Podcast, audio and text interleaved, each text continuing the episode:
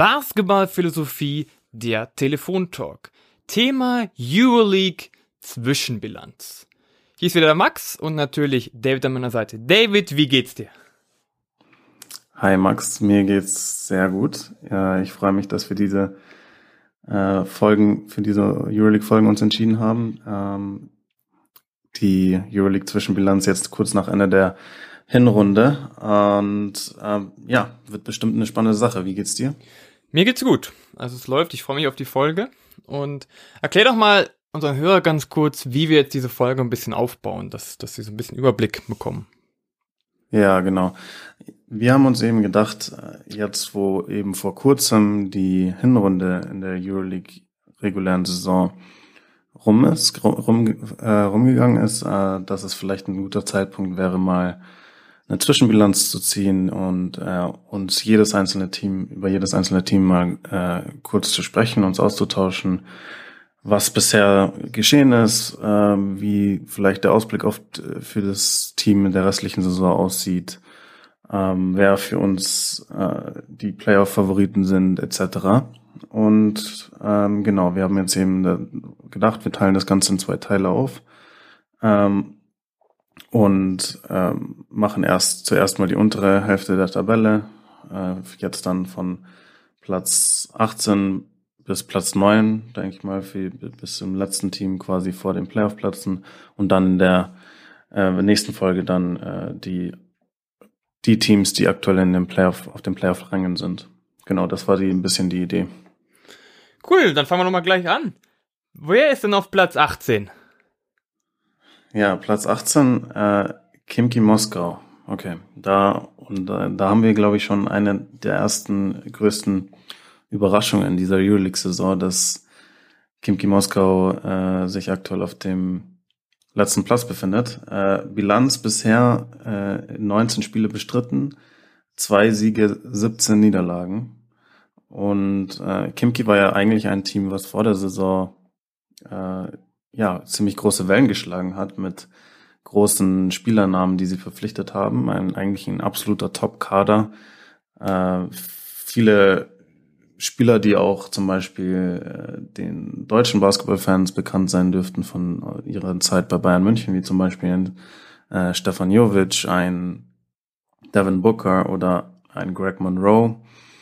Und äh, aber auch noch sonst natürlich Alexei Schwed, äh, dann Janis Timmer, viele absolute Top-Euroleague-Spieler im Kader, aber ja, bisher kriegen sie es irgendwie nicht, äh, nicht richtig gebacken. Ähm, Anfang der Saison war natürlich auch ein bisschen schwierig. Äh, war Kimki war eins der Teams, was glaube ich mit am meisten mit Corona-Fällen betroffen war. Ähm, aber jetzt auch seit einiger Zeit sind sie eigentlich wieder relativ komplett und äh, die Ergebnisse haben sich nicht großartig geändert in der Euroleague. Also haben mit Abstand die schlechteste Verteidigung in der Euroleague, äh, kassieren die meisten Punkte. Und ja, es ist halt zu sagen, dass sie den eigenen Ansprüchen hinterherlaufen, wäre eine große Untertreibung. Aber ja, was, was denkst du zu Kimki Moskaus Saison bisher? Also ich würde sagen, dass viel auf den Lasten von Lexi Schwett liegt insgesamt. Ähm, und ich glaube, sich auch das Management viel versprochen hat, Craig Monroe zu verpflichten. Nur das ging ja wohl nach hinten los. Er wurde jetzt ähm, entlassen. Ähm, also er hat nicht das versprochen, was er oder, oder sie haben sich mehr von ihm versprochen einfach und es sollte halt mehr über die Offense da laufen und ich habe so das Gefühl, dass halt sehr viel über Alexi Schwett läuft, dass der wirklich immer probiert, die ganzen Punkte zu machen, aber er gleichzeitig halt nicht der beste Defensivspieler ist. Und äh, sie haben sehr viele gute Offensivkräfte, wie ein Stefan Jovic, wie ein Craig Monroe, wie auch ein Devin Booker. Ähm, die aber eigentlich alle viel halt für die Offense tun. Und da kommt halt der Wert, den du vorher gesagt hast, oder ist für mich ziemlich logisch, dass sie halt nicht die beste Defense haben. Und ich glaube insgesamt, dass die U-League sehr geprägt ist, oder vor allem die vorderen Teams sehr geprägt ist davon, eine gute Team-Defense zu spielen. Und das schafft eben Kimki Moskau nicht. Ich weiß nicht, ob sie sich nicht motivieren können, ja, weil, es, weil die Zuschauer fehlen aber auf jeden Fall, es, es, es, es passt noch nicht so ganz. Obwohl man auch sagen muss, dass ja auch viele Spiele auch mal knapp ausgegangen sind. Ja, ähm, das Spiel gegen Bayern, weißt du noch, wie das ausgegangen ist? Ja, ich habe das genaue Ergebnis jetzt nicht mehr im Kopf, aber es war auf jeden Fall ein, ein äh, Sieg, was ein Sieg für Bayern, der erst mit dem letzten Wurf entschieden wurde dann. Genau, also sie sind auch schon ja. öfter dran, also knapp dran, aber irgendwas fehlt halt. Also es fehlt so die letzten fünf ja. bis zehn Prozent und ich weiß nicht, was würdest du denn sagen zu dem Kader? Ist, es ist an sich ein sehr guter Einzelspieler, aber würdest du sagen, er passt zusammen? Ja, das ist, denke ich, die richtige Frage, die du stellst. Ähm, Du hast auch gesagt, dass natürlich äh, viele Spieler im Kader ihre Stärken in der Offensive haben. Das stimmt, das stimmt absolut. Aber äh, ich würde nicht sagen, dass klar, ein Alexis Schwert wird nie ein toller Verteidiger sein. Aber insgesamt ähm, ist so, äh, ist dieser Kader definitiv in der Lage, deutlich besser zu verteidigen als das, was sie was sie da aufs Parkett bringen aktuell. Äh, und äh, da stellt sich mir dann auch eben die Frage, ist das ähm, halt wirklich ein, ein Team, ist das eine, eine Mannschaft, die funktioniert, das Gefüge äh, funktioniert, oder ist das eigentlich nur eine Truppe voller Einzelspieler? Ähm, und man hat vielleicht einfach nur zu sehr darauf geachtet, große Namen für viel Geld zu kaufen, aber hat nicht so sehr auf die Teamchemie oder ja, die Teamchemie, Teamchemie geachtet. Äh, als kleiner ähm, Eindruck von den eigentlichen Möglichkeiten von Kimki.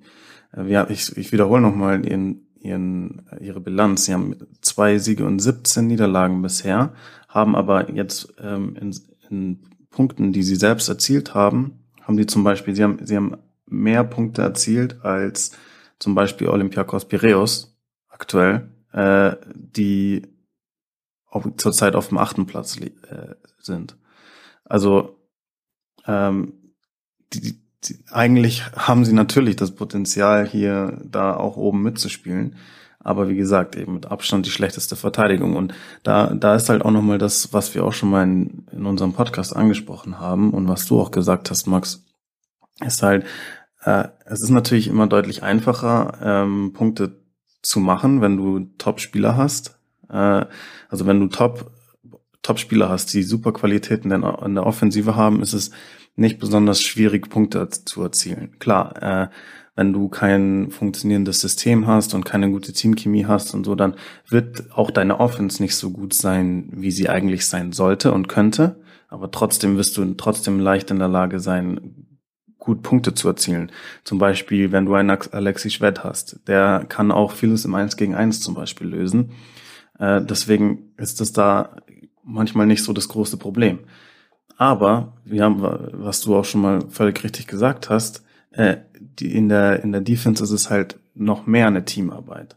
Und du kannst einen Kader haben, zum Beispiel von ähm, zwölf hervorragenden Verteidigern, äh, wenn du aber nicht äh, als Team funktionierst und nicht als Team verteidigst, wirst du eine schreckliche Verteidigung haben selbst wenn du gute individuelle Verteidiger, hast, weil eben Defense nur als Team funktionieren kann. Und wenn wir dann eben uns ein Team wie Kimki anschauen und dann sehen, was sie bisher defensiv aufs Parkett bringen, dann stellt sich meine, bei mir schon die Frage, inwiefern da das Gefüge stimmt, inwiefern da die Teamchemie stimmt, ähm, weil in Sachen Defense, da merkt man halt wirklich, wie sehr arbeiten die miteinander, wie sehr sind sie bereit, ihren Mitspielern zu helfen und alles drum und dran. Ne? Also das ist so mein Eindruck. Aber wie siehst du das? Ziemlich ähnlich. Also wenn du halt gute Verteidiger hast, die aber nicht zusammenpassen oder eben andersrum, wie du gesagt hast, auch wenn die, wenn du gute Einzelspieler hast, gute Offense-Einzelspieler hast, aber es hinten nicht passt. Und das heißt ja irgendwo, dass irgendwie das im Team nicht ganz funktioniert dass sie nicht zusammenspielen. Also nicht rede ich von Offense zusammenspielen, sondern dass sie halt ohne Defense, wie du ja gesagt hast, sie müssen zusammenarbeiten. Sie müssen zusammen Defense spielen. Und da, da hapert es noch ein bisschen. Aber was man auf der anderen Seite natürlich sagen muss, sie haben viele gute Leute. Und das kann natürlich sein, dass sie es schaffen, im Laufe der Saison sich noch zu verbessern. Ob es für die Playoffs reicht, weiß ich nicht. Aber sie werden auf jeden Fall, glaube ich, nicht auf Platz 18 enden. Ja, ich bin auch gespannt, wie, wie die Saison weitergeht. Ich meine, Playoffs sind eigentlich schon abgefahren, wenn man jetzt realistisch ist. Ähm, ja, die Saison natürlich wird, wird, definitiv eine Enttäuschung sein, aber klar, es kommt jetzt auch wirklich auch nochmal darauf an, wie wird diese Saison beendet und ähm, ja, man kann gespannt sein, was, wie sich das weiterentwickelt und ähm, ja, auf jeden Fall also schade eigentlich aus basketballerischer Sicht, dass äh, aus so viel Potenzial aktuell so wenig gemacht wird. Aber gut, machen wir weiter, oder? Platz 17, äh, aktuell Villeurbanne aus Frankreich, äh, französischer Meister, bei, mit einer Bilanz von fünf Siegen bei 13 Niederlagen. Ähm, ja, ich fange mal mit dir an, Max. Was, was, woran denkst du, wenn du Villeurbanne hörst? Tatsächlich gar nicht mal als auf Spielfeld selber, sondern an Tony Parker als Präsidenten, denke ich erstmal. ja, okay, ähm, ja. Aber natürlich denke ich auch an viel Werfen und an eine relativ schlechte Verteidigung. Ähm, und ich denke insgesamt, dass das Team nicht so richtig konkurrenzfähig erscheint, habe ich so das Gefühl. Dass ähm, es ist sehr viel auf Werfen, wenn du jetzt irgendwie widersprichst, sag, sprich sofort rein. Aber ich habe so das Gefühl, dass die Gegner relativ leicht scoren können. Und dass auch die Defense von Villaband nicht so viel dagegen tun möchte. Ja, oder ich weiß jetzt nicht, wie denn Transition Defense? War das nicht der große Schwachpunkt sogar? Transition Defense? Ähm, ja, das war wirklich, also es war ein Problem ähm, bei Villaban. Ich, ich denke, das Hauptproblem äh, bei quasi Transition Defense war teilweise eher ihre Offense. Einfach weil äh, zum Beispiel Turnover wirklich ein großes Problem oft waren. Äh, und äh, ja, wenn du, wenn du in einem Spiel 20 Turnover dir erlaubst, dann wirst du einfach in so viele Situationen kommen, wo du in Fast Breaks läufst, äh, wo du in allgemeinen Early Offense und Transition Situationen läufst und einfache Punkte kassierst. Äh, ich denke, das war auch defensiv so ein bisschen das äh, quasi das Hauptproblem, dass sie teilweise zu undiszipliniert waren in der Offense und eben sich selbst in schlechte Situationen oft gebracht haben. Ähm, aber ich bin insgesamt auch, auch, auch bei dir. Äh, bei Villaban haben wir natürlich eine Situation, dass äh, eigentlich so gut, so gut wie das genaue Gegenteil zu Kimki Moskau, über die wir gerade geredet haben, weil äh, Villaban eben nicht diese großen Mittel hat wie ein Kimki Moskau und nicht diese, diesen Luxuskader wie ein Kimki Moskau hat und eigentlich auch einen anderen Anspruch hat als Kimki Moskau. Ähm, aber zum Beispiel ist bei Villaban äh, keine Frage, dass das Mannschaftsgefüge stimmt. Das stimmt absolut, ja. Das, wir haben einfach Spieler, wir haben Spieler, die sowohl defensiv und offensiv äh, gut zusammenarbeiten. Aber wir haben halt das Problem bei Villaban, dass halt häufig einfach die individuelle Qualität auch fehlt. Äh, bei Kimki ist es eben genau andersrum gewesen, dass du eben die Qualität hast, um ganz oben mitzuspielen eigentlich, aber du hast das Gefühl, es passt einfach im Mannschaftsgefüge nicht. Und genau, also das, die Qualität ist eine, ist eine, natürlich eine Sache bei Villaban. Ähm, mit den Mitteln, die sie aktuell haben, äh, ist es halt ein bisschen, bisschen schwierig, aber ähm, das heißt nicht, dass sie keine gute Mannschaft haben eigentlich. Also ich war schon teilweise auch beeindruckt mit manchen Ergebnissen, die sie hatten. Also zum Beispiel, als Beispiel nenne ich mal ihr Spiel in Madrid ähm, was sie ganz knapp verloren haben und wo sie ewig lang auch geführt haben. Das ist ein gutes Beispiel, weil sie solche Spiele häufig haben, dass sie äh, wirklich äh, sehr, sehr lange konkurrenzfähig im Spiel sind und dann kommt es eben auf teilweise ein paar Possessions und ein paar Fehler am Ende äh, bringen sie sich dann um die Siege. Ähm, und zum Beispiel denke ich bei Villaban auch ein, ein, immer an ein sehr stark heimstarkes Team. Äh, haben in ihrer Arena schon wirklich äh, große Namen besiegt und machen das auch eigentlich relativ regelmäßig. Also immer ein unangenehmer Gegner, ähm, weil, weil du eine kompakte Truppe, auf eine kompakte Truppe stößt, die äh, gut zusammenarbeitet, aber häufig eben, ja, es fehlt ein bisschen an Qualität und die Qualität müsste man halt, die mangelnde Qualität müsste man dann halt eigentlich überwinden durch sehr, sehr große Disziplin äh, und den, die fehlt ihnen halt dann häufig, habe ich den Eindruck. Also vor allem Turnover sind einfach ein riesengroßes Problem und das kann man sich einfach als ein Villaban mit den Mitteln, die man hat, nicht, nicht erlauben. Das wäre mein, das wäre mal so mein Eindruck von, von Villaban. Was hältst du von dem Energielevel von Villaban? Ähm, eigentlich äh, ganz gut. Also ich habe jetzt auch nicht äh, jedes Spiel von Villaban gesehen. Äh, deswegen kann ich es jetzt natürlich nicht im Detail genau beantworten, aber das, was ich von ihnen gesehen habe, äh, hatte ich nie den Eindruck, dass das ein Problem ist. Also ich hatte eben den Eindruck, dass sie einfach zu viele Fehler machen, ähm, aber quasi die Energie, äh, das Energielevel und der, der Einsatz äh, und quasi das Zusammenspiel, sowohl offensiv als auch defensiv, war für mich eigentlich jetzt, ist mir jetzt nie groß als Problem aufgefallen. Genau, also eher hatte ich wirklich das Problem, dass offensiv sie halt häufig Probleme haben, auch aufgrund mangelnder individueller Qualität.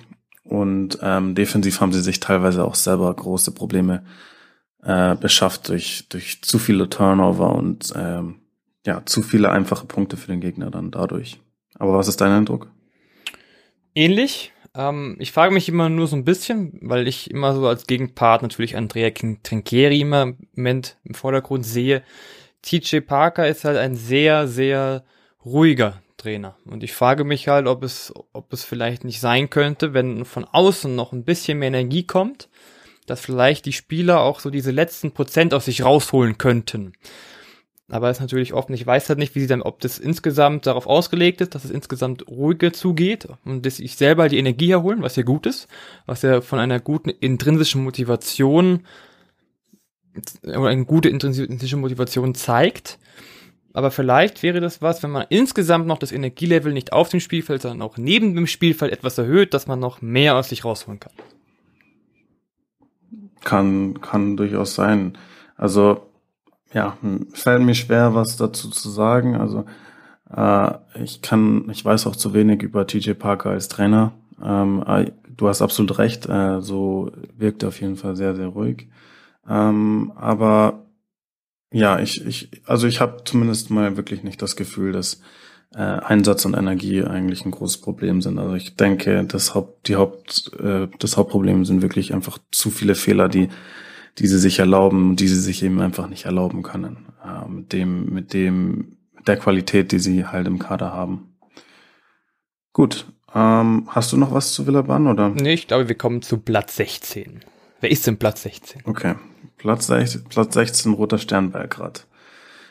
Okay, Roter Stern Belgrad haben wir auch schon mal äh, ja erwähnt gehabt als vielleicht eins der Teams, äh, welches ähm, am meisten Schaden genommen hat durch die Corona-Situation und die Heimspiele vor leeren Rängen, weil sie natürlich immer ein Team sind, was enorm von der, von der Energie von den Rängen lebt und was zum Beispiel halt äh, die Auswärtsspiele in Belgrad für gegnerische Mannschaften eigentlich immer zur Hölle macht.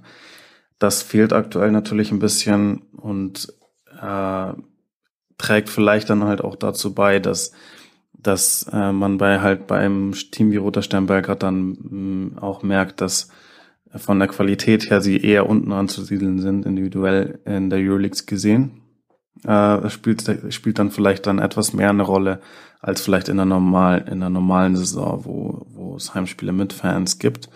Also, das wäre jetzt vielleicht mal ein Aspekt von der Saison, die, die, die ich mir so denke, wenn ich mir Roter Stern anschaue. Ähm, die, die, der andere Punkt ist äh, natürlich, dass jetzt auch vor zwei Wochen oder so der Trainer entlassen wurde, Sascha Bradovic. Äh, und äh, jetzt der neue Mann, äh, Dejan Radonic wieder ist, der alte Coach von den Bayern, der ja auch schon davor bei Roter Stern Belgrad gearbeitet hat. Äh, okay, vielleicht zu Bradovic erstmal noch kurz. Also ich war nicht überrascht, als ich äh, mitbekommen habe, dass er entlassen wurde, äh, weil ich einfach ähm, nicht, weil ich das Gefühl habe, dass er ein schlechter Coach ist. Im Gegenteil, ich finde, Sascha Obradovic ist ein sehr, sehr guter Coach. Und genau deswegen war ich auch nicht überrascht, ehrlich gesagt, weil ich kenne Teams von Sascha Obradovic. Wir kennen beide das Alba Berlin unter Sascha Obradovic vor ein paar Jahren zum Beispiel das sind, das sind schon Teams, die auf einem super hohen Level performen, ja, also vor allem defensiv, aber und dadurch auch offensiv vor allem. Äh, und wenn man sich Roter Stern diese Saison angeschaut hat, dann hatte man nie das Gefühl, dass das eine Mannschaft ist, die von Sascha Obradovic trainiert wird. Und deswegen hatte ich das Gefühl einfach, dass ich weiß nicht, dass er einfach es nicht geschafft hat, irgendwie bei den Spielern durchzudringen und bei den Spielern seine Idee wirklich einzuimpfen. Äh, das ist mein Eindruck aus der Ferne. Ähm, auf jeden Fall hat es einfach nicht so gut ge geklappt. Deswegen war es, denke ich, auch richtig, sich zu trennen äh, und es mit einem neuen Impuls zu versuchen. Dejan Radonic natürlich jemand, der den Verein schon kennt. Ähm, und natürlich bei, äh, bei Bayern hatte seine Zeit nicht so gut geendet, aber man darf nicht vergessen, dass er schon viel Euroleague-Erfahrungen gesammelt hat und eben auch bei Roter Stern Belgrad schon erfolgreich war. Und er ist halt auch wirklich jemand, der, ähm, der zum Beispiel in München Probleme hatte mit Kommunikation, weil er dann doch äh, sehr schlechtes Englisch spricht nur. Und äh, deswegen tut es, denke ich, gut, wenn, dass er wieder äh, bei einem Verein arbeitet, wo die Sprachbarriere kein Problem ist. Ähm, aber ja, man kann jetzt gespannt sein, äh, wie es weitergeht. Sie sind auf jeden Fall durchaus äh, in vielen Spielen wettbewerbsfähig und haben die Chance, viele Spiele auch zu gewinnen.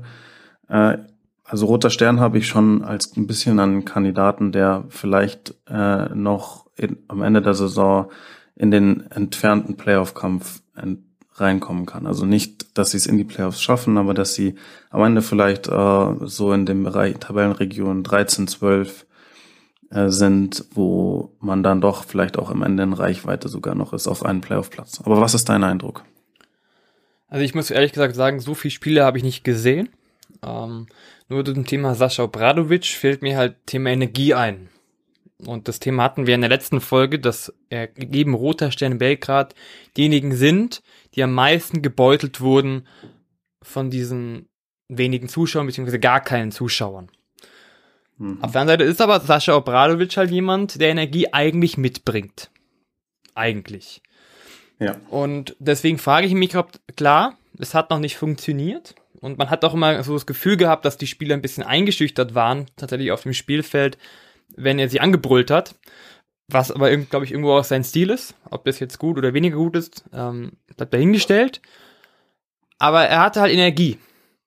Und ähm, der Radonic ist, hat auch Energie, aber weniger. Also ich weiß nicht, wie dein Gefühl ist, aber wenn halt schon die Zuschauer fehlen und du eigentlich einen Trainer hast, der die Energie hat, weiß ich nicht, ob vielleicht nicht irgendwann der Funke überspringen würde, dass das auch ankommt. Aber wie gesagt, ich habe da einfach zu wenig Spiele gesehen. Aber an sich halte ich mich auch sehr viel von Sascha Obradovic. Er ist zwar ein sehr harter Trainer aus einer harten Schule, aber er hat halt einfach immer gute Teams geformt. Aber natürlich, wenn der Funken nicht überspringt, dann muss man auch irgendwann mal die Trennung mitnehmen. Genau, ja. ja also das ist ein guter Punkt, den du machst mit der Energie auch von der Seitenlinie. Und ich denke halt, es ist, es hängt halt auch von den Spielern ab. Und ähm, so wie du sagst, ein Sascha Obradovic, das funktioniert nicht, nicht bei allen. Ähm, und wir haben eine Mannschaft vielleicht, äh, die, äh, die diesen Coaching-Stil von ihm gut aufnehmen kann, die äh, damit umgehen können und die so von ihm auch gepusht werden können. Aber es gibt halt einfach auch vielleicht äh, Mannschaften, bei denen das einfach nicht funktioniert. Und wenn er sie mal wieder einbrüllt, das anbrüllt, dass äh, das einfach keinen Effekt hat, dass das nur noch bei einem Ohr reingeht, beim anderen Ohr rausgeht, die einfach, ähm, keine Ahnung, die vielleicht die Lust am Basketball verlieren, weil sie keinen Spaß mehr haben. Ich sage nur einfach, also äh, der Coaching-Stil von ihm ist natürlich wirklich, wie du sagst, beinharte Schule und ja, das ist vielleicht nicht nicht für jedermann und vielleicht ist halt äh, und und ich denke mir halt auch, also ich hatte halt wirklich den Eindruck, dass er nicht zu den Spielern durchdringen kann, Obradovic. Ein Beispiel wäre zum Beispiel, wo wo ich ein Spiel gesehen habe von Roter Stern gegen äh, Zenit St. Petersburg, haben sie kein gar kein gutes Spiel auswärts gemacht und haben deutlich auch verloren. Und ähm, da war hatte Roter Stern wirklich eine Reihe von Ballverlusten offensiv und dann gab es halt eine Auszeit von, von, von Obradovic und er hat sie halt zur Sau gemacht und ja, hat halt quasi versucht, sie aufzuwecken ein bisschen und die Konzentration zu schärfen.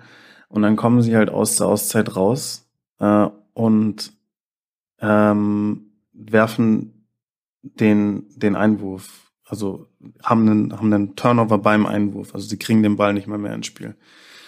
Äh, und da dachte ich mir halt dann schon so, das, das, das war so ungewohnt, wirklich, von so einer Obradovic-Mannschaft. Also da hatte ich wirklich so das Gefühl, die Spieler, äh, er erreicht die Spieler einfach nicht mehr so. Und äh, egal wie welch, wie viele Auszeiten er genommen hat und, und so, es wurde einfach nichts besser. Und natürlich ist es nur ein Spiel, äh, jetzt rausgepickt aus einer Saison, deswegen, aber wir sehen ja beim Verlauf der Saison, dass es halt häufig halt auch so war, dass man halt dann äh, oft enttäuschende Spiele hatte. Und deswegen vielleicht Radonic dann doch vielleicht der richtige Mann, der halt auch äh, natürlich auf dieselben Sachen Wert legt, wie eine aggressive Verteidigung, aber der das andere, Ganze anders kommuniziert, wie du auch gesagt hast. Er ist halt einfach ein ruhigerer Trainer. Äh, und vielleicht hilft es der Mannschaft, vielleicht äh, in der Phase, in der sie aktuell sind, vielleicht äh, neue Stimme ähm, bringt sie vielleicht weiter und ähm, so können sie vielleicht sich ein bisschen stabilisieren. Aber muss man abwarten. Wir werden sehen, genau. Ja, genau. Platz Gut. 15 haben wir jetzt, oder? Platz 15, da sind wir beim nächsten Team, was ein bisschen in einer komplizierten Situation ist, nämlich Panathinaikos Athen. Ähm, die haben sich auch vor ein paar Wochen, nicht mal mehr, glaube ich, was war es, letzte Woche, glaub, letzte Woche, denke ich, haben sie sich von ihrem Trainer getrennt, äh, von, von Vovoras. Äh, ich muss ehrlich sagen, ich war, ach so, erstmal vielleicht die Bilanz von Panathinaikos aktuell, sechs, sechs Siege, zwölf Niederlagen. Ähm, ich muss sagen, ich war am Anfang, oder was heißt am Anfang? Ich, ich war eigentlich ein Fan von dem Trainer, von Vovoras. Äh, also es hat mir gefallen, was ich von, von Athen gesehen habe, ähm, in, in Sachen, ähm, ja, in Sachen Idee, Spielidee defensiv als auch offensiv. Also ich fand, sie haben sehr, eigentlich sehr modernen Basketball gespielt. Äh, und äh, defensiv hat man gesehen, dass er halt der Mannschaft eigentlich, dass er super viel Wert auf hohe Energie legt und auf eine aggressive Verteidigung. Und ich hatte auch das Gefühl, dass die Mannschaft für ihn spielt, also dass er die Mannschaft erreicht und dass sie ja, ihm auch etwas zurückgibt. Ähm, und klar, die Resultate waren so gemischt, also es gab halt mal ganz gute Siege und gute Spiele und dann gab es wieder katastrophale Spiele und dann gab es natürlich eine sehr schlechte Phase, wo man, glaube ich, mal fünf, sechs Spiele in Folge verloren hat. Ähm, ich muss, ja, das ist also keine einfache Saison für Panathinaikos, ähm, aber ich muss schon sagen, ich war wirklich überrascht, als man sich von Trainer getrennt hat und ich, ich weiß natürlich keine interner, deswegen kann ich nur meinen Eindruck aus der Ferne geben. Ähm, ich muss sagen, ich sehe das Ganze jetzt aus der Ferne zumindest ein bisschen kritisch, diese Entscheidung, sich von dem Trainer zu trennen. Ähm, und ich stelle mir halt schon ein bisschen die Frage, ob man halt bei, bei der Vereinsführung jetzt in Athen äh, wirklich realistische äh, Erwartungen an die Mannschaft hat. Weil man muss einfach halt auch ehrlich sagen, dass zum Beispiel halt Athen einer der großen Verlierer von der Corona-Pandemie waren. Finanziell, natürlich haben gerade alle Clubs große finanzielle Probleme aufgrund von Corona, aber Panathinaikos besonders äh, mussten sich von super vielen Leistungsträgern trennen. Verglichen zur letzten Saison haben eigentlich eine komplett neue Mannschaft und eindeutig, eine eindeutig schwächere Mannschaft als letzte, in der letzten Saison. Und ähm, ja, also vielleicht geht man da halt mit bei Panathinaikos dann doch vielleicht mit, mit der mit der falschen Erwartungshaltung in die Saison und ähm, realisiert nicht, dass vielleicht die Qualität dieses Jahr äh, nicht für die Playoffs reichen kann. Äh, aber ich, der Anspruch ist halt natürlich bei einem Verein wie Panathinaikos äh, in die, in dem, um die Playoffs mitzuspielen. Ob das realistisch ist, aktuell wage ich jetzt mal zu bezweifeln, bin ich ganz ehrlich. Aber okay, man hat sich entschieden, sich vom Trainer zu trennen und man, man muss weitersehen, wie, wie sich die Saison weiterentwickelt. Aber was ist dein Eindruck von, von Panathinaikos? Sehr ähnlich.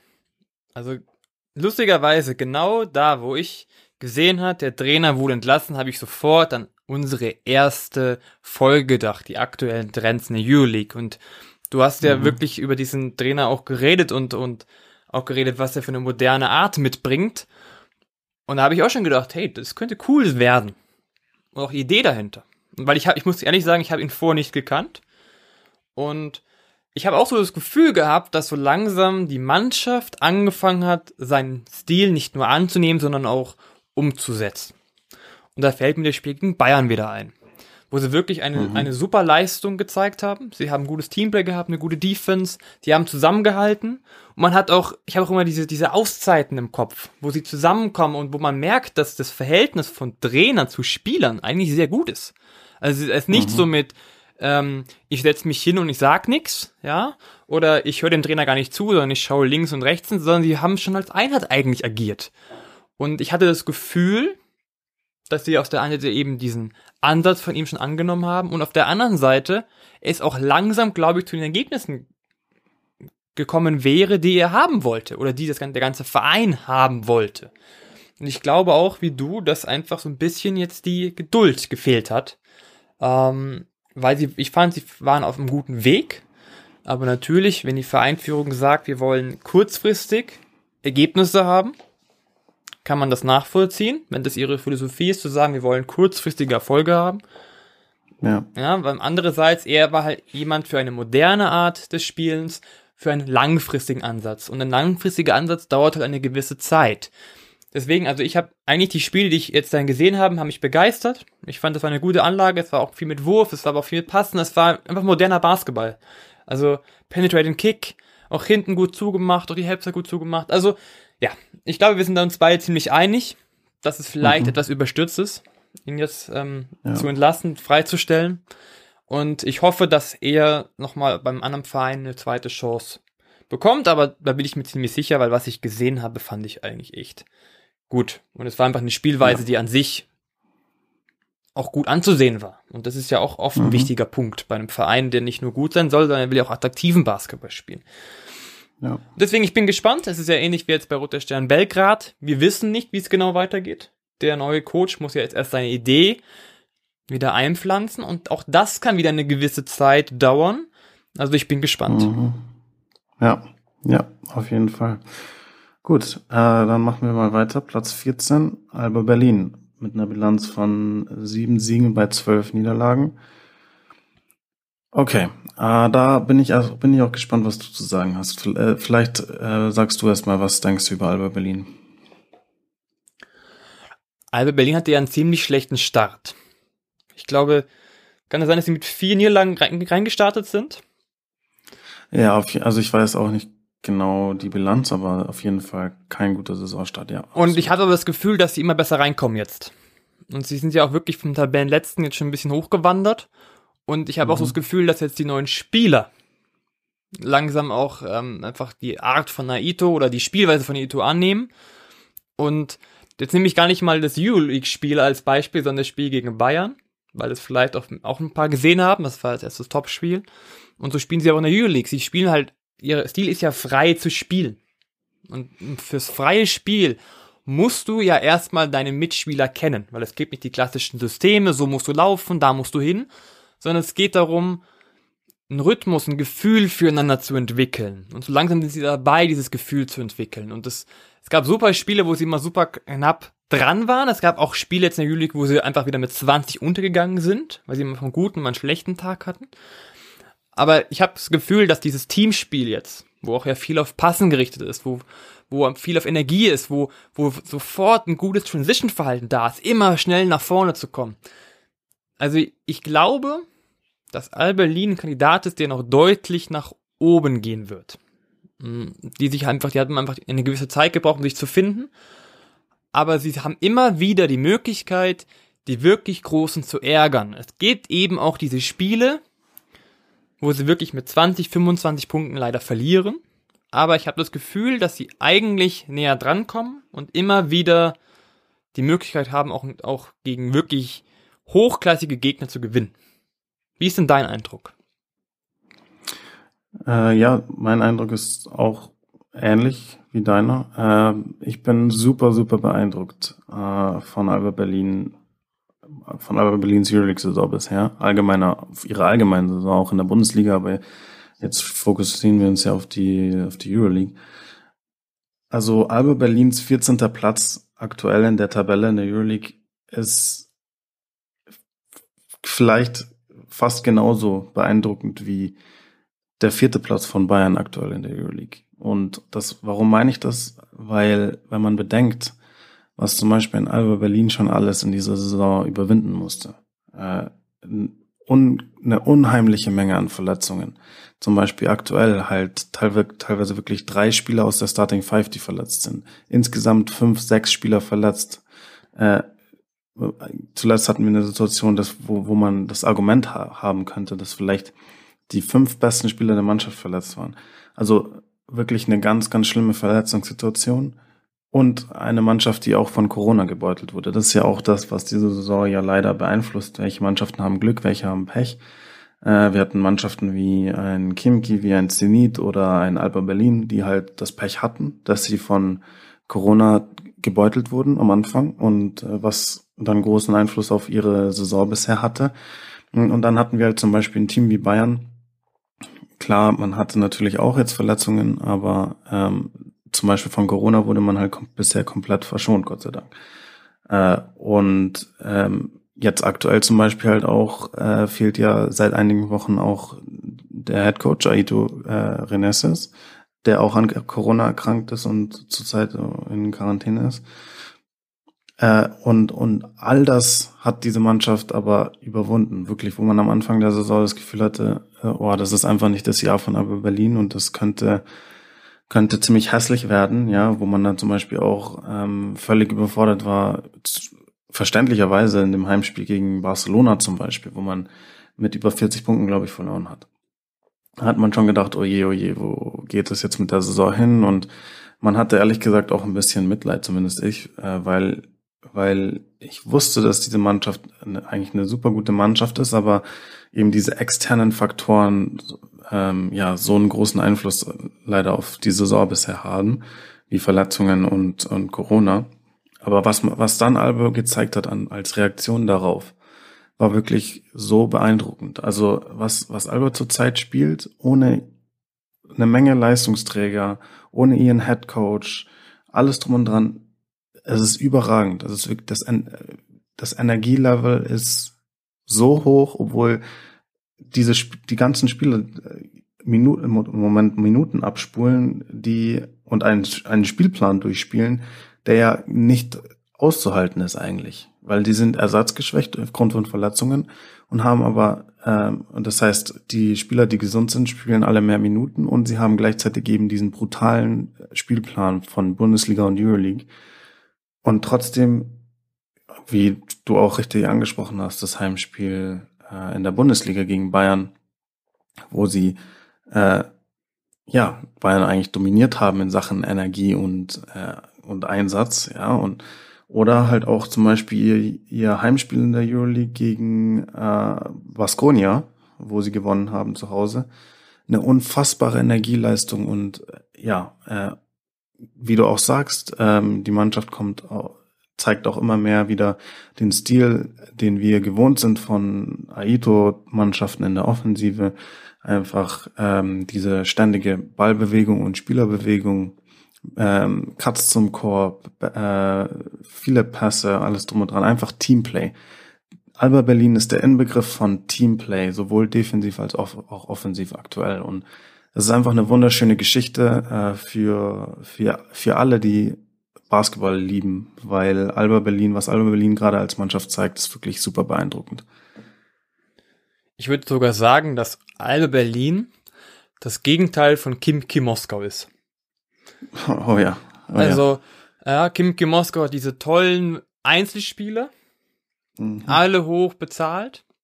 Und Alba mhm. hat zwar auch viele gute Spieler, aber nicht auf diesem Niveau eigentlich. Aber ja. sie, sie zeigen es, dass man als Team einfach eine wahnsinnige Energie zeigen kann, als Team eine mhm. wahnsinnige Chance hat, ein wunderbares Spiel zu spielen, als Team eine wunderbare Chance hat, um Siege zu kämpfen und vor allem als Team ja. die Chance hat, ein Publikum zu begeistern. Und das ist allein nur diese Geschwindigkeit von oh, ich habe einen Korb bekommen, aber ich mache sofort den Einwurf und sofort in fünf Sekunden ist der Ball wieder vorne, am besten schon wieder drin. Also genau das, was wir eigentlich mal in der Folge Transition Offense geredet haben. So diese, dieser Trend der NBA. Dass, das, dass sie die ersten acht Sekunden eigentlich wunderbar nutzen, ist bei Alba ja genauso gegeben. Also, die haben so viele Facetten, die wirklich Spaß machen. Dieses Teamplay, genau wie du gesagt hast, dieses Passen. Und dann eben noch ohne ein Siever, ohne ein Sigma, die einfach verletzt sind dann auch durch die ganzen Abgänge der Vorsaison Und diejenigen, die jetzt dabei sind, die haben sich einfach super eingefügt. Und ich glaube, dass Alba, wie du schon gesagt hast, noch sehr viel Spaß machen werden.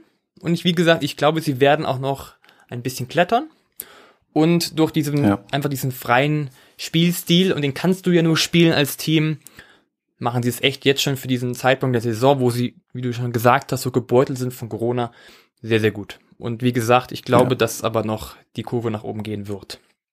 Mhm. Ja, ich denke auch, ich denke auch, so, so, so weit sie halt hoffentlich ja auch bald wieder gesund werden und gesund bleiben, hoffentlich auch. Also ich denke, da sprechen wir im Namen aller Basketballfans in Europa oder zumindest in Deutschland, äh, dass, dass wir so sehr hoffen, dass Alba Berlin gesund wird, gesund bleibt und äh, dann sehe ich auch die Möglichkeit, dass Alba Berlin da noch klettert in der Tabelle. Gut, äh, machen wir weiter mit Platz 13, Maccabi Tel Aviv, äh, bei einer Bilanz von acht Siegen bei elf Niederlagen. Und ähm, ja, Maccabi ist dann auch schon wieder, wieder so eine Mannschaft, ein bisschen ähnlich wie, wie wir es bei Roter Stern hatten. Eine Mannschaft, die eigentlich ja enorm getragen wird, auch von den eigenen Fans und unfassbar heimstark eigentlich ist. Und, und äh, ich denke auch, dass, dass Maccabi ein weiteres Beispiel dafür ist, wie für eine Mannschaft, die, die sehr darunter leidet. Aktuell unter sportlich darunter leidet, äh, mit der Situation, keine Fans bei den Heimspielen zu haben. Ähm, würde, würden allen Teams Fans bei den Heimspielen helfen? Absolut, natürlich. Ähm, aber es gibt eben Mannschaften, die dann eben noch, noch mehr von den eigenen Fans leben und noch mehr von denen getragen werden. Und Maccabi ist da mit eins der besten Beispiele. Wenn, da hast du immer ausverkauftes Haus und die Stimmung ist unfassbar, ja, und, und die Mannschaft lebt wirklich auch von dieser Energie, die von den Rängen kommt. Und da, äh, wenn man sich Maccabis Saison bisher anschaut, dann sind schon enorm viele uncharakteristische Heimniederlagen. Also da waren schon viele Heimspiele dabei, die man, die man halt verloren hat. Die meisten auch sehr, sehr knapp. Das ist der nächste Punkt, auf den ich noch kommen will. Aber allgemein, ich kannte mich noch nie, äh, noch nie an eine Saison erinnern, wo äh, Maccabi so viele Heimspiele verloren hat wie, wie bisher. Und ja, ich denke, das hat der Mannschaft geschadet. Ansonsten haben, haben sie immer noch eine gute Mannschaft, äh, finde ich, eine sehr gute Mannschaft eigentlich. Einen sehr guten Trainer, finde ich, äh, und eine wunderschöne Idee von Basketball auch. Und sie, ich finde auch, dass man, auch wenn aktuell Maccabi nur auf dem 13. Platz ist, ähm, man bereut es nie, ein Maccabi-Spiel angeschaut zu haben. Also auch wenn Maccabi Spiele verliert, hat man schon so ähm, die den Eindruck, diese Mannschaft hat eine, eine gute Idee von Basketball. Und, äh, das ist auch der nächste Punkt. Ich meine, wir haben hier acht, wie gesagt, acht Siege und elf Niederlagen. Ähm, aber nur mal als Kontext, äh, sie zum Beispiel, sie sind auf Platz 13. Platz 14, Alba Berlin hat zum Beispiel eine Korbdifferenz von minus 124 äh, 15 Panathinaikos zum Beispiel minus 42 oder Stern minus 55 äh, oder zum Beispiel ein, ein Fenerbahce auf Platz 11 mit minus 69, äh, Valencia auf Platz 10 mit minus 10. Maccabi hat auf Platz 13 eine Korbdifferenz von plus 16.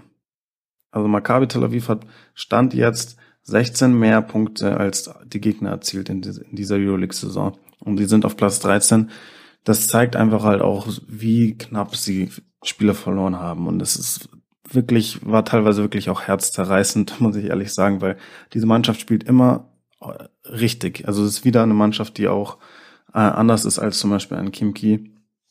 Ähm, die hauen immer alles rein. Die spielen immer mit voller Energie bis zum Schluss und die geben, die lassen alles auf dem Parkett. Und ähm, es war halt schade und teilweise schmerzhaft zu sehen, wie, wie oft sie dann in den letzten Minuten äh, Spieler hergegeben haben oder knapp verloren haben, entweder durch Pech oder halt auch durch eigene Fehler, ähm, ganz klar. Äh, aber ja, auf jeden Fall eine Mannschaft, die eigentlich mehr Potenzial hätte als da, als das, was sie gerade aktuell, ähm, was gerade aktuell bei ihrem Tabellenplatz zu sehen ist. Aber was denkst du über Maccabi? Es gibt eigentlich gar nicht so viel zu sagen, finde ich. Du hast eigentlich schon alles erwähnt. Ich glaube auch, dass ein Wilbekin so ein Faktor ist. Das, ähm, der ist gut, aber ich glaube, er war einfach in der letzten Saison noch deutlich stärker. Ich weiß nicht, wie da dein Gefühl ist, aber oder deine, deine Sicht ist. Aber ich glaube, wie du auch einfach sagst, dass den Spielern einfach dieses das Publikum fehlt. Also sie leben einfach von der Energie und sie probieren selber das auch Ganze auch selber aufs, aufs Spielfeld zu bringen. Aber es kann einfach sein, dass zum Beispiel ein, ein Wilbekin einfach explodiert mit, mit Publikum. Und ja. Maccabi ist halt einfach ein, ein wahnsinnig cooler Club, der super Basketball spielt, aber der irgendwo auch irgendwie abhängig ist halt, wie du schon gesagt hast, von dem Publikum, von der Energie, von dem getragen werden, weil ein Wilbekin haut einfach mal Dreier raus, drei Meter hinter der Dreierlinie übertrieben gesagt. Und die gehen dann auch rein mit Publikum. Und im Moment gehen die halt nicht rein. Na, also es, es passiert viel, aber es ist eben, es ist auch zum Beispiel nicht Wilbekin vom letzten Jahr. Na, letztes Jahr war einfach ja. ein bisschen besser und ähm, wie du einfach gesagt hast, das Publikum hat sie getragen und das ganze Team ist auch ein bisschen darauf auf, dass man getragen wird, dass man zusammenspielt, aber einfach verrückte Sachen probieren will auch, die zu gut anzusehen sind, aber die halt ähm, ein wahnsinniges Selbstvertrauen brauchen und ein wahnsinniges inneres Pushen. Also wenn du halt einfach dieses Pushen hast vom Publikum, dann hast du A halt dieses Vertrauen in dich, dass du einfach mal Dinger nimmst, die andere niemals nehmen würden und die gehen dann sogar rein, weil du dir auch sogar sicher bist, dass das reingeht, weil ja sowieso alle dafür sind und, und die es gewohnt sind und, und dieser Aspekt fehlt so ein bisschen. Und ähm, wie du aber auch gesagt hast, natürlich mit, mit plus 16 Differenz ist ja eigentlich sehr, sehr gut. Dann ist halt die Frage, warum verlieren sie aber immer diese engen Spiele? Warum gewinnen die nicht mal ein enges Spiel? Ja. Was würdest du sagen? Warum gewinnen die nicht diese engen Spiele? Was fehlt da? Ja, ich meine, es war das ist natürlich immer so. In Basketball, wenn du in engen Spielen bist, äh, ist natürlich immer auch viel Glück und Pech dabei. Das ist ganz klar. Ähm, aber natürlich nicht nur. Man, und man forciert auch sein eigenes Glück oder Pech auch selbst natürlich mit. Äh, deswegen, da ist natürlich schon einiges auch an im, in der Entscheidungsfindung und schiefgelaufen, ja, teilweise Ballverluste in der letzten, im letzten Angriff, vielleicht dann äh, nicht, doch nicht den richtigen Wurf gefunden, nicht genommen, ja, teilweise einfach falsche Entscheidungen in den letzten Minuten auch getroffen und so das Spiel noch aus der Hand gegeben. Äh, das ist definitiv was, wo Maccabi sich auch an die eigene Nase fassen muss. Ganz klar. Äh, aber ja, das trotzdem äh, muss man festhalten, dass ähm, ja Maccabi auf jeden Fall es besser kann und ähm, dass natürlich auch vieles unglücklich dann gelaufen ist und deswegen Maccabi definitiv besser ist als der aktuelle, aktuelle 13. Tabellenplatz. Und äh, was du gesagt hast über Wilbekin, bin ich auch bei dir. Also Wilbekin ähm, nicht so stark wie letztes Jahr, aber da muss man, finde ich, auch nochmal als Kontext geben. Äh, Scotty Wilbekin spielt eine sehr, sehr, sehr gute Saison aktuell. Warum sprechen wir dann darüber, dass er nicht so gut ist wie letztes Jahr, weil er letztes Jahr eine unfassbar überragende Saison gespielt hat.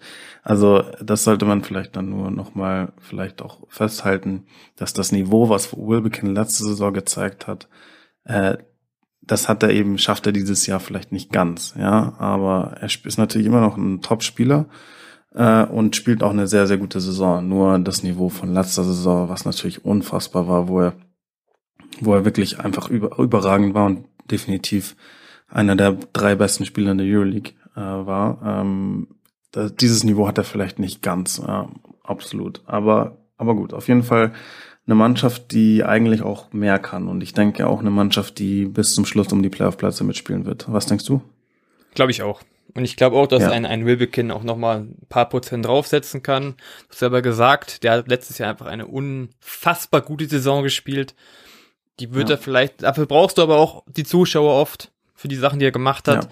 Aber trotzdem mhm. glaube ich auch wie du, dass sie noch ein bisschen klettern werden. Okay. Gut, Platz 12, äh, Baskonia. Baskonia Gasteis ähm, mit einer Bilanz von neun Siegen und zehn Niederlagen. Okay, Baskonia ist für mich ein bisschen ein Rätsel, sage ich jetzt mal so. Äh, weil wenn man sich ihre Statistiken anschaut, dann ist Baskonia die Definition eigentlich von Mittelmaß. Äh, ihre, ihre, ihre Bilanz ist Mittelmaß, ähm, ihre Offense ist Mittelmaß, ihre Defense ist Mittelmaß.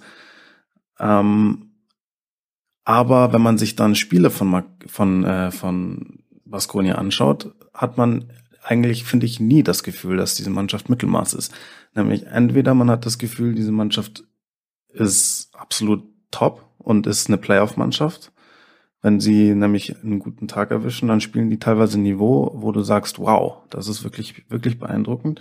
Und dann hast du manchmal Spiele, wo du dir denkst, das, das ist wirklich schwach, was sie da zeigen.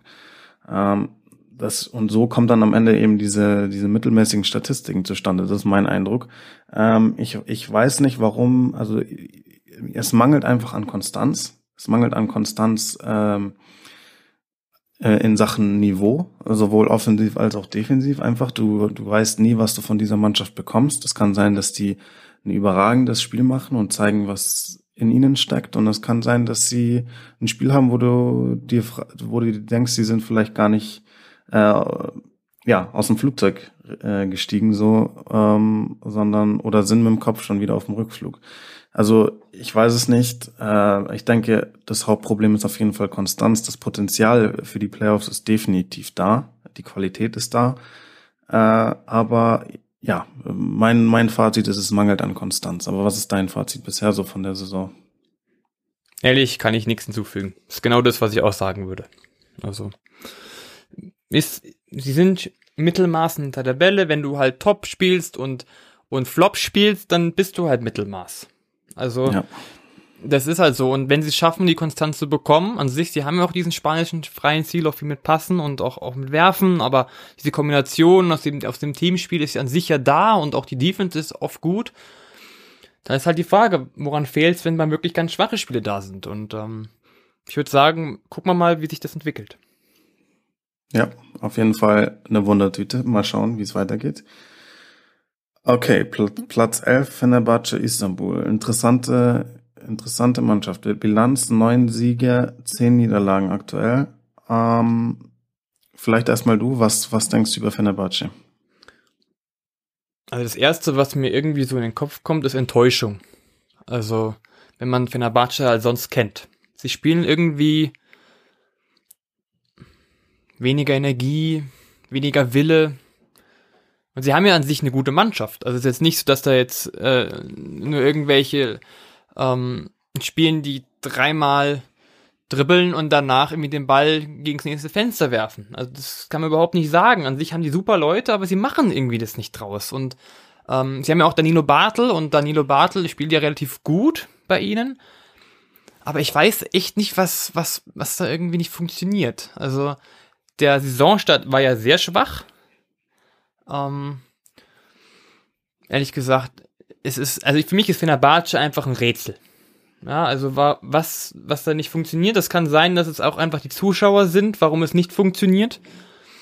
Aber was würdest du sagen bei Fenerbahce? Ähm, ja, also Fenerbahce war für mich schon mal mehr ein Rätsel, als es jetzt aktuell ist, aber ich bin insgesamt bei dir. Okay. Äh, zunächst mal der Saisonstart. Ganz am Anfang war ja eigentlich gut. Äh, ganz am Anfang. Äh, also die ersten Spiele waren äh, super erfolgreich. Man stand eigentlich, glaube ich, in der Top 3, Top 4 in der Tabelle. Und dann kam eben dann diese, kam das, ja, genau. Dieser riesige Einbruch, wo man gedacht hat, wow, also da hat man nicht äh, nicht nur Spiele verloren, sondern man hat Spiele verloren mit 30, 40 Punkten. Und wo man sich wirklich gedacht hat, oh Gott, was ist denn hier los? Äh, und das ist eine komplizierte Situation. Wie du sagst, Fenerbahce hat eine gute Mannschaft, äh, definitiv. Ähm, man muss auch festhalten, dass Fenerbahce natürlich nicht mehr die Mannschaft hat wie in den letzten Jahren. Also Fenerbahce ist auch eine Mannschaft, wie, ähnlich wie Panathinaikos, die aufgrund von Corona auch jetzt aktuell ähm, ja Abstriche machen mussten und Spiele abgeben mussten und insgesamt weniger Qualität haben, als sie es in letzter Zeit hatten. Das heißt, Fenerbahce ist auch einfach keine Final Four Truppe mehr wie in den letzten Jahren. Das heißt, der Anspruch muss, den Anspruch darf man auch nicht mehr haben und beziehungsweise danach darf man die aktuelle Mannschaft auch nicht mehr messen.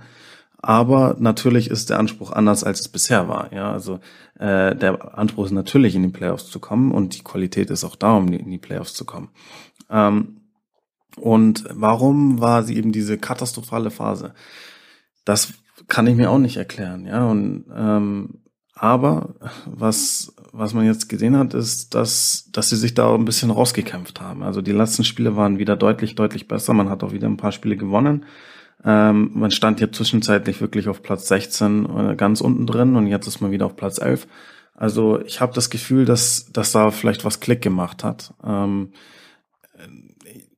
ja, wie als wäre diese Mannschaft ein bisschen aufgeweckt worden. Also wie du auch sagst, ähm, also dass diese Mannschaft dazwischen Spiele verloren hat, hat mich nicht überrascht. Man musste auch damit rechnen, dass diese Mannschaft Spiele verlieren wird. Es war super viele neue Spiele, Spieler, ein neuer Trainer mit einer neuen Idee.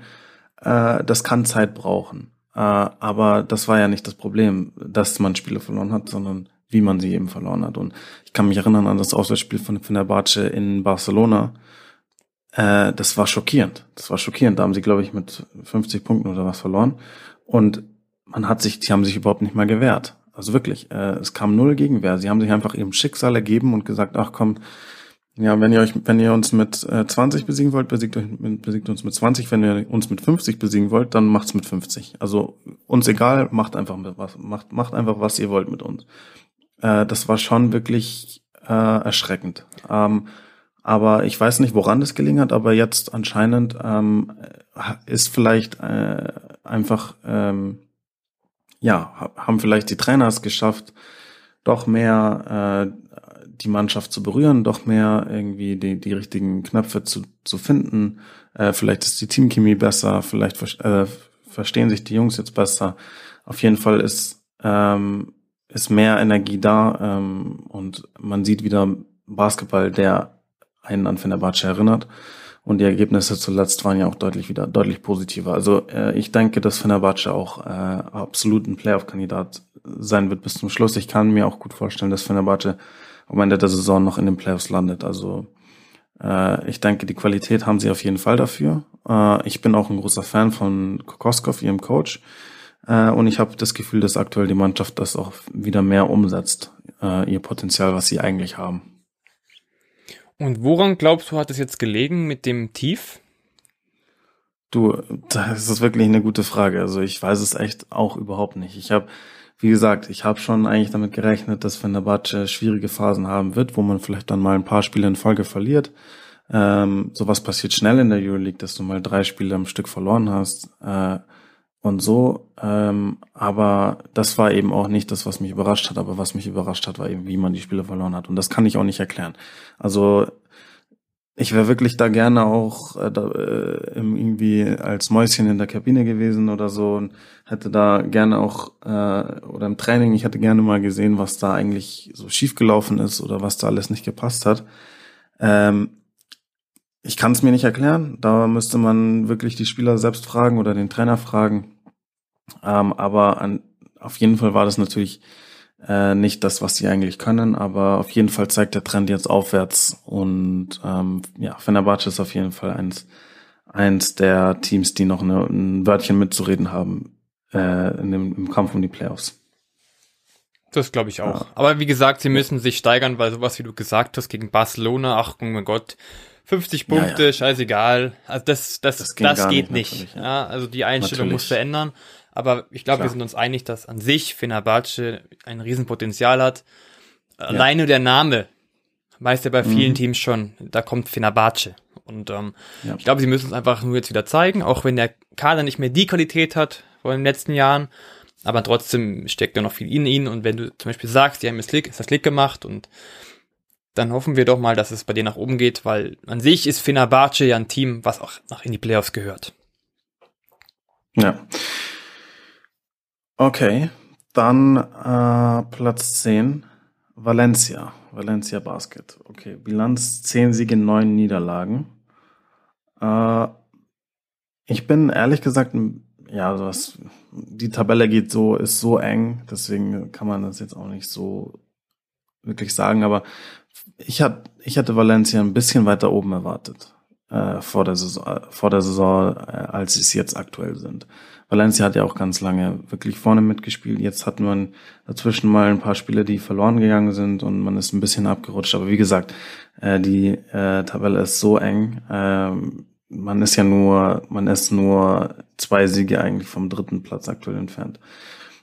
Äh, auch wenn, ja, äh, auch wenn, glaube ich, ja, Madrid hat aktuell auf dem dritten Platz ein Spiel weniger, aber gut, auf jeden Fall ist man nicht weit weg. Äh, Valencia ist auf jeden Fall eine Top-Mannschaft. Valencia ist für mich der Inbegriff einer spanischen Mannschaft. Äh, du weißt, was du von ihnen kriegst, defensiv als sowohl als auch offensiv. Das ist Teamplay, Teamplay und Teamplay. Also das ist wirklich, wirklich super schön anzuschauen und super beeindruckend, finde ich immer, Valencia zuzuschauen, weil äh, ja, die das Niveau, was, was sie haben, ist einfach so stark. Du hast Spieler, die sich perfekt in- und auswendig kennen, die perfekt zusammen funktionieren. Du hast äh, Offense zum Beispiel, die eigentlich ja wie eine Sinfonie ist. Das fließt alles ineinander. Da ähm, hast du immer Bewegung, immer Ballbewegung, immer Spielerbewegung. Niemand steht da einfach nur rum und da wird nicht großartig rumgedribbelt. Ähm, viele und Basics. Die, die spanischen Mannschaften machen einfach so gefühlt die Basics gut. Äh, die Karten zum Korb, äh, die haben eine gute Intuition für das Spiel. Und jeder kann so gespielt alles. so gut wie jeder Spieler im Kader von Valencia kann dribbeln, werfen und passen. Äh, das heißt, ja, das, das ist, finde ich, was, was Valencia eigentlich ausmacht. Auch einen absoluten Top-Trainer. Ähm, also Valencia sehe ich schon eigentlich ganz weit vorne dieses Jahr. Äh, und sehe ich definitiv in den Playoffs drin. Äh, Deswegen äh, muss man mal sehen, es ist natürlich wieder ganz, ganz eng. Äh, die, der Kampf um die Playoff-Plätze wird auch ganz, ganz eng sein. Wird wahrscheinlich wieder nicht viel entscheiden zwischen am Ende zwischen Platz vier und Platz neun oder zehn. Äh, deswegen äh, muss man dann halt auch abwarten, wie so der direkte Vergleich abläuft zwischen Valencia und den anderen Mannschaften und wie vielleicht sich die Korbdifferenz entwickelt. Aktuell ist sie bei minus zehn. Äh, geht definitiv besser. Ähm, und dann halt auch, okay, ein bisschen Glück und Pech dabei, gewinnt oder verliert man enge Spiele und alles drum und dran. Aber Valencia sehe ich definitiv eigentlich in den Playoffs und ist, finde ich, eigentlich eine absolute Top-Mannschaft dieses Jahr in der Euroleague. Was ist, was ist dein Eindruck? Sehr ähnlich wieder. eigentlich wie, wie fast die ganze Zeit. Ich finde auch, das ist eine super Teammannschaft, die auch ein gutes Energielevel haben die auch, wo du genau siehst, ist der Ball läuft, jeder weiß ein bisschen, hat auch seine Rolle, trotzdem ist es irgendwo wieder ein bisschen freier, das Ganze. Es wird viel Wert drauf gelegt, dass, dass wie du sagst, dass die Basics gemacht werden. Auf der anderen Seite auch ähm, die Defense ist auch ein ganz guter Punkt. Die ist auch immer aggressiv. Sie wollen zum Ball, sie wollen draufgehen, sie wollen den Ball wieder haben. Sie, also es ist einfach wieder, was wir vorher gesagt haben, was bei manchen Teams so ist, bei manchen nicht. Sie sind ein Team. Also sie, sie gehören zusammen, sie, sie spielen zusammen und ähm, die Frage ist halt, was ich mich frage, wie viele Niederlagen hatten sie? Kurze Frage. Äh, neun Niederlagen. ist halt die Frage. Und zehn Siege. Was hat dann gefehlt, um einfach noch weiter nach oben zu kommen? Weil was ich gesehen habe, fand ich auch immer gut. Also sie haben den Ball laufen lassen, es waren gute Entscheidungen dabei, die Entscheidungsfindung ist auch einfach gut und sie wissen auch, sie, sie nehmen die Entscheidungen, die sinnvoll sind. Also sie sind nicht die Mannschaft, die immer gegen jeden, ähm, gegen jedes Klo in die Hand rennen, wo der was schlecht ist, sondern sie lassen den Ball so lange laufen, bis sie einen guten Wurf haben oder einen guten Layup haben. Eben wie du gesagt hast, durch die Cuts. Also es ist viel möglich. Es ist ähm, insgesamt ein gutes Team. Sie, ich verbessere mich, aber sie sind, glaube ich, sehr erfahren auch als Team. Ähm, und das kann auch sein, aber dass das so ein Punkt ist, dass was ihnen helfen kann die Erfahrenheit, einfach die Punkte zu sehen und, und auch, auch schnell noch zu lernen, okay, was können wir ändern, aber vielleicht sind sie halt auch, ein, auch immer so einen kleinen Schritt zu langsam, weil sie vielleicht etwas zu eine große Altersstruktur haben im, im Team. Weißt du, wie hoch das ungefähr ist, das Durchschnittsalter? Ähm, nee, weiß ich jetzt nicht genau das Durchschnittsalter, aber eigentlich so die, ähm, die wichtigen Spieler im Kader sind eigentlich finde ich, also eigentlich alle im besten Basketballalter. Ähm, also ich habe schon das, das, Gefühl, dass Valencia gerade, also diese aktuelle Valencia-Mannschaft, ähm, ja, so gefühlt auf dem Höhepunkt äh, ihres Schaffens eigentlich ist. Also ich finde, wenn man so denkt an so einen Hermannsson, an einen Derek Williams, an einen Dubljevic, an einen Laberie, an äh, einen ähm, äh, jetzt fällt mir der Name nicht ein, äh, Kalinic, genau. Äh, das sind alle Spieler, die, die im besten Basketballalter sind, finde ich. Also ähm, ich, ich weiß nicht, ich, ich, ich denke, dass, dass Valencia, ich meine, Valencia ist ja eine, eine Mannschaft mit einem sehr guten Kader, aber natürlich keine Übermannschaft. Also wenn das ist halt die Euroleague, äh, du hast so, so viele Mannschaften mit enormer Qualität.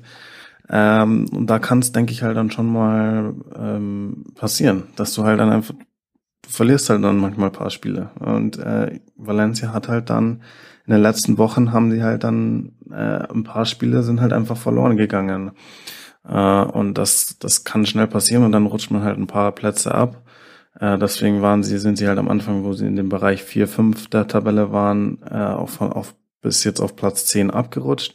Aber ja, das Ganze sind ja nur dann ein, zwei Spiele Unterschied und schon bist du wieder oben. Also ich denke, dass das ganz normal ist, dass mal so, ein, so eine Phase ist, wo man halt ein paar Niederlagen sammelt. Das ist, ja, so, so ist es eben in der Euroleague, aber äh, ich denke schon, dass sich am Ende ihre Qualität durchsetzen wird und äh, ich sehe Valencia definitiv, definitiv am Ende äh, ein, auf einem der Playoff-Plätze.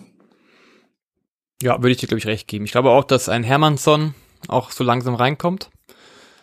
Und mhm. auch in Williams, was ich, der kann sich auch noch steigern. Also ich glaube, dass, dass der auch dann, also du sagst, er ist auf dem Höhepunkt, aber ich finde, dass er nicht so spielt, wie er eigentlich spielen kann. Also da gibt's noch ein paar Optionen im Team, die sich einfach verbessern ja. können. Und wie gesagt, wenn das wieder auf dem Top-Level stattfindet, also dass jeder sein höchstes Potenzial bringt, sind sie definitiv ein Kandidat mhm. für die Playoffs. Ja, sehe ich auch so. Okay, dann äh, machen wir noch die letzte Mannschaft für diese Folge. Äh, Anadolu FS auf Platz 9. Äh, mit einer Bilanz von auch 10 Siegen, 9 Niederlagen. Ähm, eine Korbdifferenz von plus 13. Okay, äh, was denkst du über Anadolu FS? Ich glaube, die ärgern sich erstmal über die letzte Saison. Und ich, ich weiß nicht wieso, aber es, ja. es, könnte sein, dass das vielleicht noch eine Rolle spielt für diese Saison. Dass sie so enttäuscht sind, dass sie ja einfach eine super Saison hatten und diese Saison jetzt einfach nicht so spielen können, wie es eigentlich war. Ähm, sie haben immer noch die Top-Leute drin auch ein Larkin, der immer wieder performt. Ähm, aber es fehlt so das oft das allerletzte. Dieser allerletzte Wille nochmal. Also von jedem Spieler, nicht nur von Larkin und den beiden Top-Leuten, sondern auch von jedem Einzelnen und auch in der Defensive noch ein bisschen griffiger werden. Aber an sich ist Jan Dulu Efes auch ein Kandidat für die Playoffs. Aber sie haben, sind halt auch nicht so ganz konstant. Mhm, ja, das ist ein super, super Punkt, den du gerade machst. Äh, mit, mit der letzten Saison. Äh, ich, ich bin mir auch sicher, dass das in den Köpfen der Spieler auch dran ist. Und ich glaube von allen, auch, vom Trainer, äh, dass du das Gefühl hast, dass dir die letzte Saison geraubt wurde. In der letzten Saison war Anadolu Efes ohne Zweifel das beste Team in Europa und war auf Kurs Euroleague-Titel, ganz klar. Und dann wurde die Saison aufgrund Corona abgebrochen und äh, ja, da, da muss man einfach auch ganz ehrlich sagen, im Namen aller Basketballfans war das wirklich so, so schade weil diese Mannschaft hat mehr verdient als eine abgebrochene Saison. Und das Niveau, was Anadolu Efes da gezeigt hat, war einfach enorm, enorm hoch. Und äh, ehrlich gesagt erinnert mich das mal ein bisschen an, an Fußball, äh, kurzer Exkurs. ähm, aber stell dir vor, letzte Premier League Saison wäre abgebrochen worden. Mit Liverpool. Und Liverpool wäre nicht Meister geworden. Und Liverpool hat diese unfassbare Saison gespielt, wo sie so gefühlt kam, nicht mal mehr, keine Ahnung, was hatten sie am Ende, eine Niederlage oder was auch immer. Also eigentlich eine gut, so gut wie perfekte Saison gespielt. Und dann stell mir vor, dann wird die Saison abgebrochen und diese Mannschaft wird nicht mit dem Meistertitel belohnt. Äh, dann, das muss in den, muss ja, muss, hätte, glaube ich, auch enorme Auswirkungen auf die Mannschaft jetzt. Und genauso sehe ich es auch, denke ich mal, bei Anadolu Efes, weil da war es ja dann auch tatsächlich der Fall, dass ihnen das geraubt wurde. Ähm, und ich denke auch, dass es super schwierig ist. Ich denke, dass da auch ein bisschen quasi die Luft raus ist, auch in den Köpfen, ähm, weil es kostet natürlich auch enorm viel Kraft, auch mental, so eine konstante Saison zu spielen, wie sie es letztes Jahr gemacht haben. Ähm, also ich denke auch, dass das eine super schwierige Aufgabe ist mit der sich alle gerade bei Anadolu FS schwer tun. Äh, aber ja, ähm, Larkin war natürlich am Anfang der Saison jetzt auch noch verletzt. Jetzt ist er ja seit einigen Wochen wieder da und zeigt auch wieder ein gutes, sehr, sehr gutes Niveau. Äh, FS ist wirklich auch eine Mannschaft, da haben mal schwächere Spiele, wo man sich fragt, ist das wirklich Anadolu FS? Aber dann haben sie halt auch wieder Spiele, wo sie, wo sie ihre Final Four Qualität zeigen. Also wo du wirklich sagst, okay, das ist eine der besten, absolut elitären Mannschaften in Europa. Äh, und was, wie du komplett richtig gesagt hast, ist, ich habe auch das Gefühl, es fehlt halt einfach die Konstanz. Äh, es wurden Spiele verloren, die sonst in der Anadolu FS nicht verliert, wie zum Beispiel auch das Spiel, was Bayern in, in, bei FS gewonnen hat. Das hätte ein FS aus der letzten Saison niemals verloren. Äh, es wird, werden halt dann teilweise doch Fehler gemacht, auch äh, von Spielern, die, von denen man eigentlich höheres Niveau gewohnt ist, in, in engen Spielen am Ende und äh, auch defensiv äh, teilweise nicht das Niveau, was, äh, was wir von ihm gewohnt sind. Also ich bin zu 100 Prozent bei dir. Äh, aber ja, Anadolu Efes wird definitiv in den Playoffs landen, bin ich mir ganz, ganz sicher.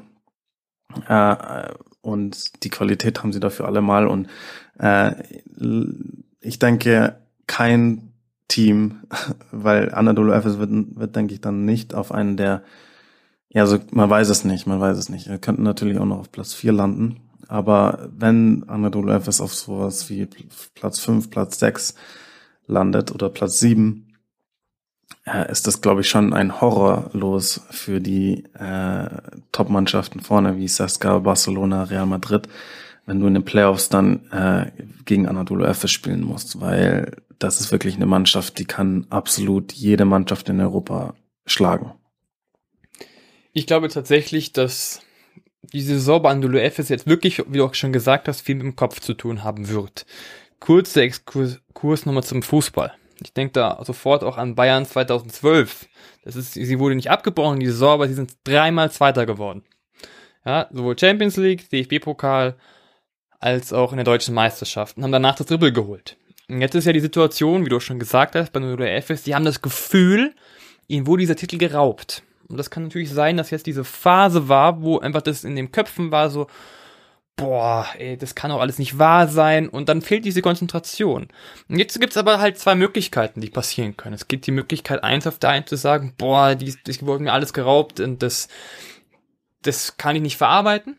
Das ist die erste Option. Die werden trotzdem in den Playoffs landen, glaube ich. Aber es gibt auch die andere Option, dass es irgendwann so überschwenkt und sagt, hey Leute, wir haben das gerade echt, wir haben zwar gerade Mist gespielt oder halt nicht das gespielt, was wir können, aber Leute, wir haben letzte Saison so eine geile Saison gespielt, warum sollen wir es nicht jetzt erst recht tun? Komm, wir müssen es den allen zeigen, dass wir eigentlich drauf haben. Und diese beiden Möglichkeiten, glaube ich, gibt's bei Nudo FS. Ich glaube, sie haben sich einen guten Kader. Ich glaube, es, es wird der Kopf entscheiden, in welche Richtung es gehen wird. Und auch wenn du sagst, es wird auf jeden Fall ein Horrorgegner für, jeden, für jede andere Mannschaft sein.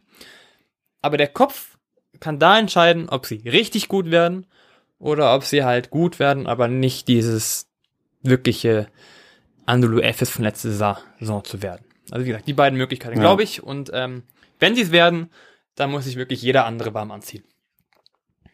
Bin, ich bin zu 100% bei dir. Absolut, ja. Sehe ich ganz genauso. Okay.